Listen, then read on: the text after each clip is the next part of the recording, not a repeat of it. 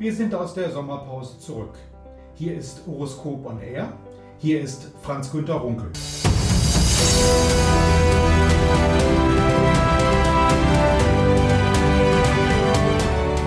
Das sind unsere Themen. Tiefpunkt. Die Krise des Berufsverbands vor den Präsidiumswahlen im September. Endsport. Enges Rennen um die Mehrheit im Bundestag. Rückkehr. Der 73. DGU-Kongress startet real am 15. September in Stuttgart.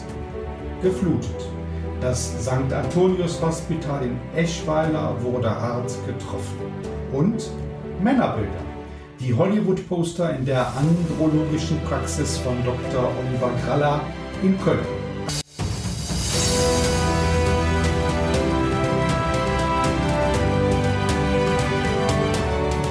Am 17. September nachmittags wird klar sein, wer die Nachfolge des BVDU-Präsidenten Dr. Axel Schröder antreten wird.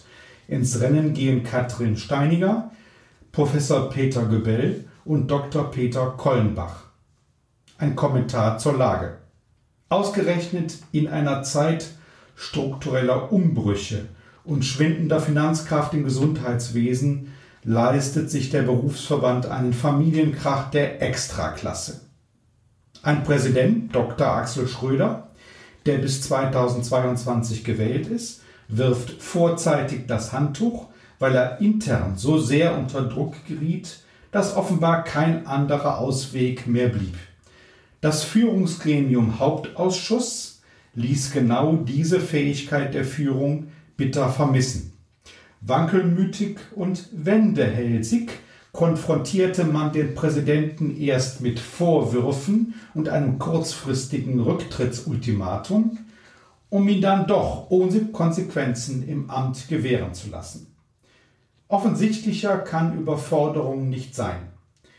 Das neue Führungstrio um Steininger, Göbel und Kollenbach hat sich positionieren lassen, aber ließ zunächst nach außen offen, wofür jeder Einzelne kandidieren möchte. Die Mitgliederversammlung wird ein Wabonspiel. Wahlen in diesem Rahmen hängen davon ab, welche Gruppe mehr Mitglieder in den Saal bringt, ganz physisch. Beim BVDU wird mit den Füßen abgestimmt. Es wäre sehr überraschend, wenn es nur eine Fraktion gäbe. So ist der Berufsverband am Tiefpunkt angekommen. Zerstritten und angeschlagen präsentiert er sich einer schwindenden Zahl von Mitgliedern.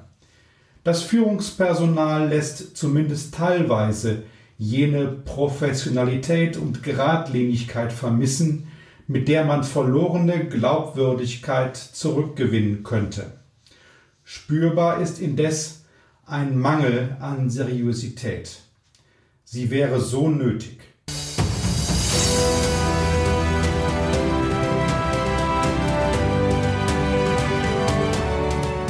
Es ist Bundestagswahl und auch hier ist der Ausgang absolut offen.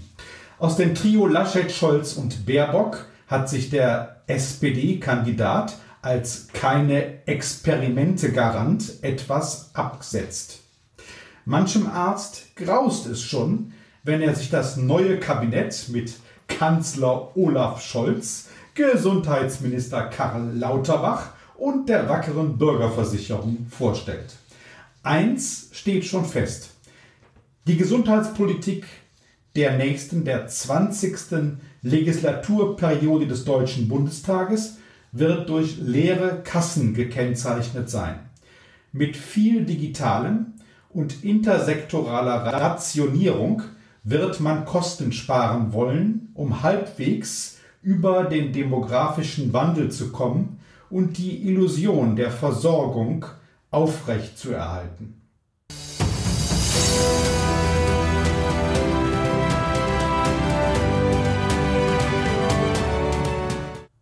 Der erste physische Post-Pandemie-Kongress der DGU findet vom 15. bis 18. September in der ICS-Messe Stuttgart statt.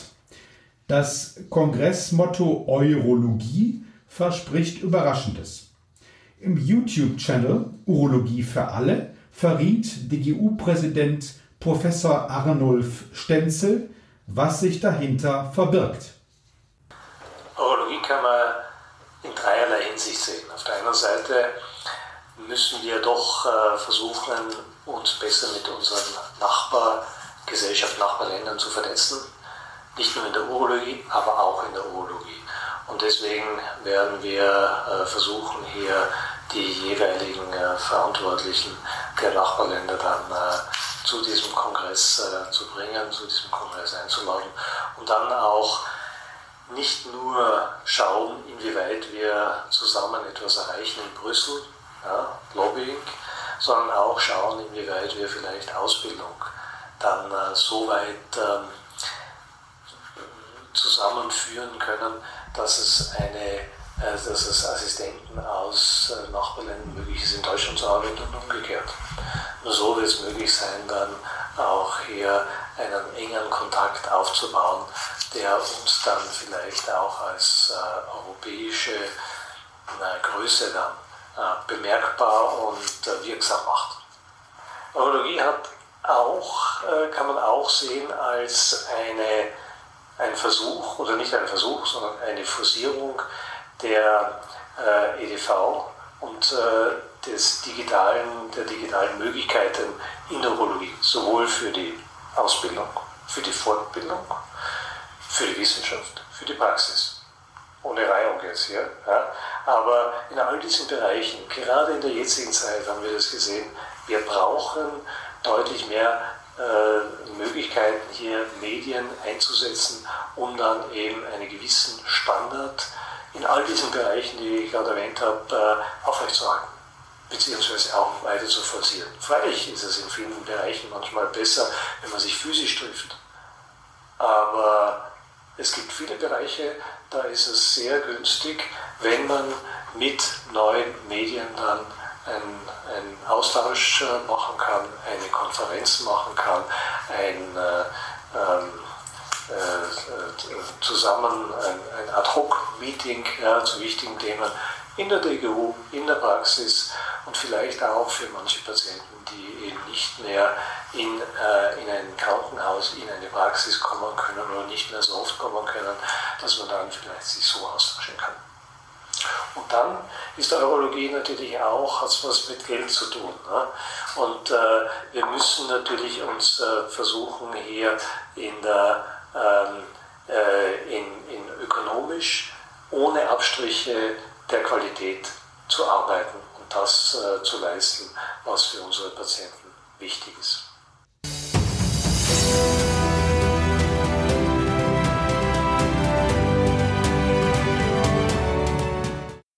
Eigentlich ist die Inde ein sehr beschaulicher Fluss, der ruhig durch die rheinische Stadt Eschweiler fließt. In einer Julinacht dieses Jahres wurde die Inde zum reißenden Fluss, der Uferböschung und kurze Distanz zum St. Antonius Hospital in Eschweiler überwand. Zwei Kellergeschosse und ein Nebengebäude wurden geflutet. Die Radiologie inklusive eines nagelneuen MRT-Geräts sowie die urologischen Operationssäle wurden überschwemmt und zerstört. Als die Notstromaggregate ausgeschaltet werden mussten, wurden rund 300 Patienten evakuiert. Professor Uwe Jansens, Chefarzt der Inneren Medizin und der internistischen Intensivmedizin in Eschweiler, beschrieb im Morgenecho auf WDR 5 den Schaden.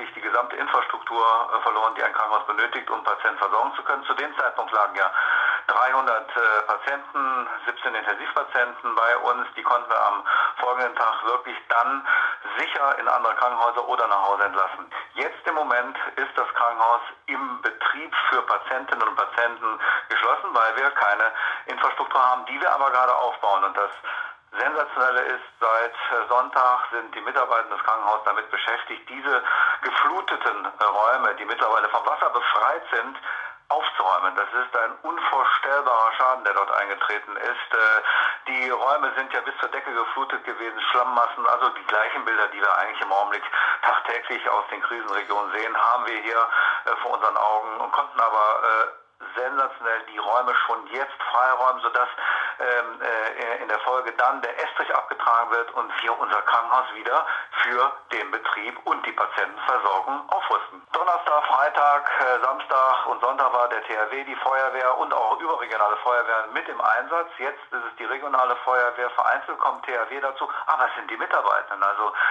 die Hilfsbereitschaft ist enorm. Die äh, äh, Pflegekräfte, die Ärztinnen und Ärzte kommen morgens um 9 Uhr hin. Wir haben immer zwei Schichten, äh, wo wir äh, damit 50 bis 100 jeweils äh, Personen in die einzelnen Räume gezielt reingehen und das ist zum Teil sehr anstrengend, auch gar nicht so ungefährlich. Sie müssen mit Schutzhelmen etc. arbeiten. Wir haben ähm, Sachen zur Verfügung gestellt bekommen, auch Spenden etc., die angeliefert worden sind, sodass wir auch das Arbeitsmaterial, das fängt ja bei Handschuhen an, die vernünftig sind, bis hin zu Schraubgeräten, Stemmgeräten etc. Wir kernsanieren im Augenblick eigentlich ähm, diese Räume, befreien sie von dem Schutt und Last und es wird dann geordnet abtransportiert. Also wenn ich am Sonntag, wie ich morgens da reinkam, äh, die Bilder sehe und jetzt ist man erstaunt, wie viel äh, die Leute da schon geleistet haben. Also wirklich toll, ein ganz toller Einsatz und da kann man nur ein großes Dankeschön aussprechen. Ja, verloren gegangen ähm, äh, in der Radiologie, also Röntgengeräte, ein nagelneues Kernspintomografiegerät, was zwei, drei Wochen vorher installiert wurde, ist den Wassermassen zum Opfer gefallen. Computertomographie, die komplette Strahlentherapie, äh, die ja zur Versorgung von krebskranken Patienten äh, dient, ist äh, geflutet worden. Die Patienten werden allerdings jetzt woanders sofort weiter versorgt. Die Urologie mit ihren Operationssälen ist komplett verloren gegangen und auch die plastische Chirurgie mit den Operationssälen. Das gesamte Labor mit hochteuren, äh, komplexen Analysegeräten ist ebenfalls geflutet worden, verloren.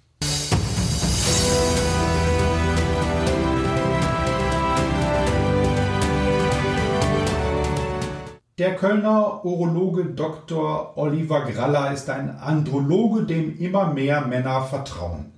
Mit rund 100 YouTube-Videos, die millionenfach angeklickt wurden, sowie populären Sachbüchern, schuf Graller Vertrauen und Nachfrage.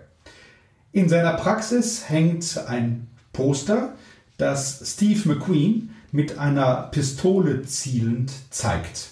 Ist das der alte Machismo? Diese, diese, dieses eine Bild schon auf jeden Fall. Man ist ja auch Steve McQueen äh, Steve McQueen ist halt irgendwie Mr. Cool.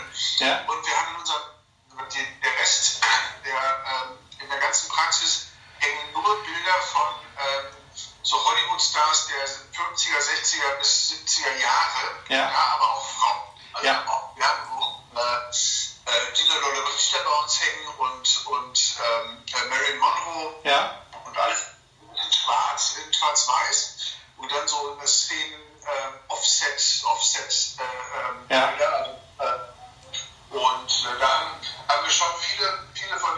von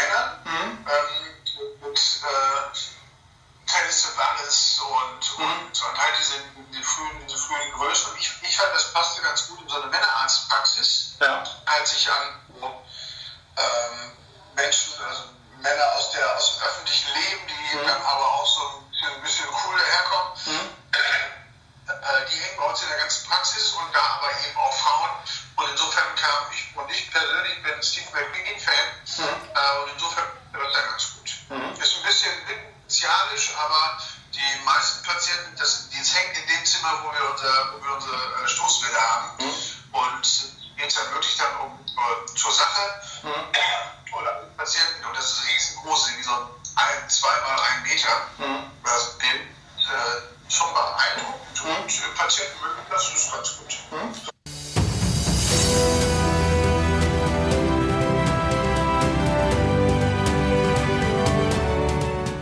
Coole Typen kommen offenbar immer noch ganz gut an.